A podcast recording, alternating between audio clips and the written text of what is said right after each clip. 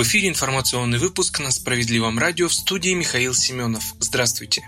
Партия «Справедливая Россия» требует парламентского расследования в ситуации, связанной с повышением цен на бензин. Лидер эсеров Сергей Миронов уверен, что скачок цен на нефтепродукты – результат искусственно созданного дефицита на топливном рынке с целью обеспечить сверхприбыли сырьевым олигархам. Напомним, 17 июня в ходе биржевых торгов стоимость бензина АИ-95 достигла рекордной отметки – 56 700 рублей за тонну. Только за месяц оптовая цена 92-го бензина выросла более чем на 20%. 95-й бензин подорожал более чем на 30%. В связи с этим партия «Справедливая Россия» считает необходимым провести парламентское расследование на предмет нарушения статьи 34 Конституции России, которая не допускает экономическую деятельность, направленную на монополизацию и недобросовестность добросовестную конкуренцию. Сергей Миронов в заключении напомнил, что «Справедливая Россия» из года в год призывает правительство навести порядок на топливном рынке, предлагает различные инициативы по регулированию цен, но каждый раз словно наталкивается на стену. Пора детально и объективно разобраться в ситуации и доложить обществу о результатах.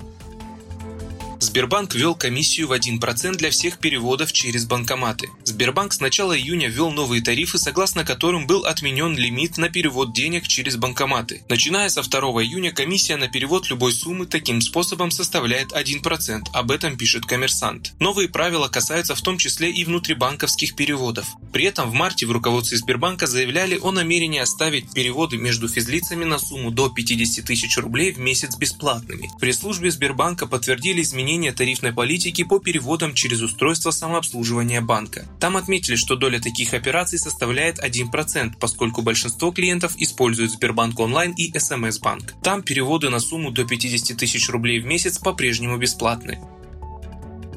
Издание National Interest опубликовало статью Путина о Второй мировой войне. Статья Владимира Путина под названием «75 лет Великой Победы. Общая ответственность перед историей и будущим» вышла в издании National Interest, а также опубликована на сайте Кремля и в российской газете.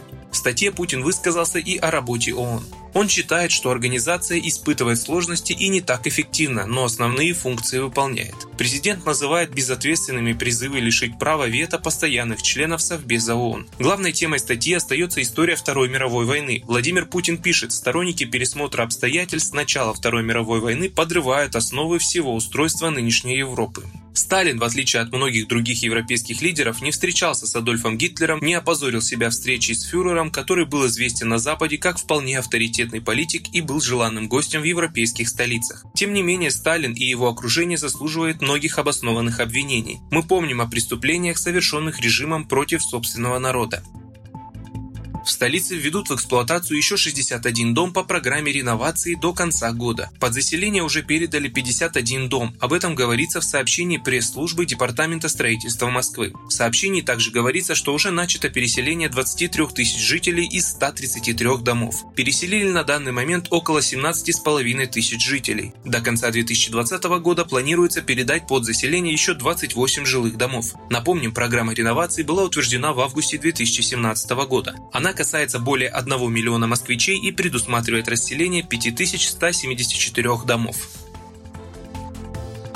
Все отели, гостиницы и пансионаты Сочи начнут принимать гостей в полном объеме с 21 июня после отмены ограничений, введенных из-за коронавируса. Власти уточнили, что с воскресенья в Сочи, как и во всем Краснодарском крае, по решению губернатора снимут режим карантина. При этом режим повышенной готовности сохраняется. Отмечается, что гостям санаториев справки об отсутствии коронавируса и эпидокружении не понадобятся. Вы слушали информационный выпуск на Справедливом радио. Оставайтесь с нами.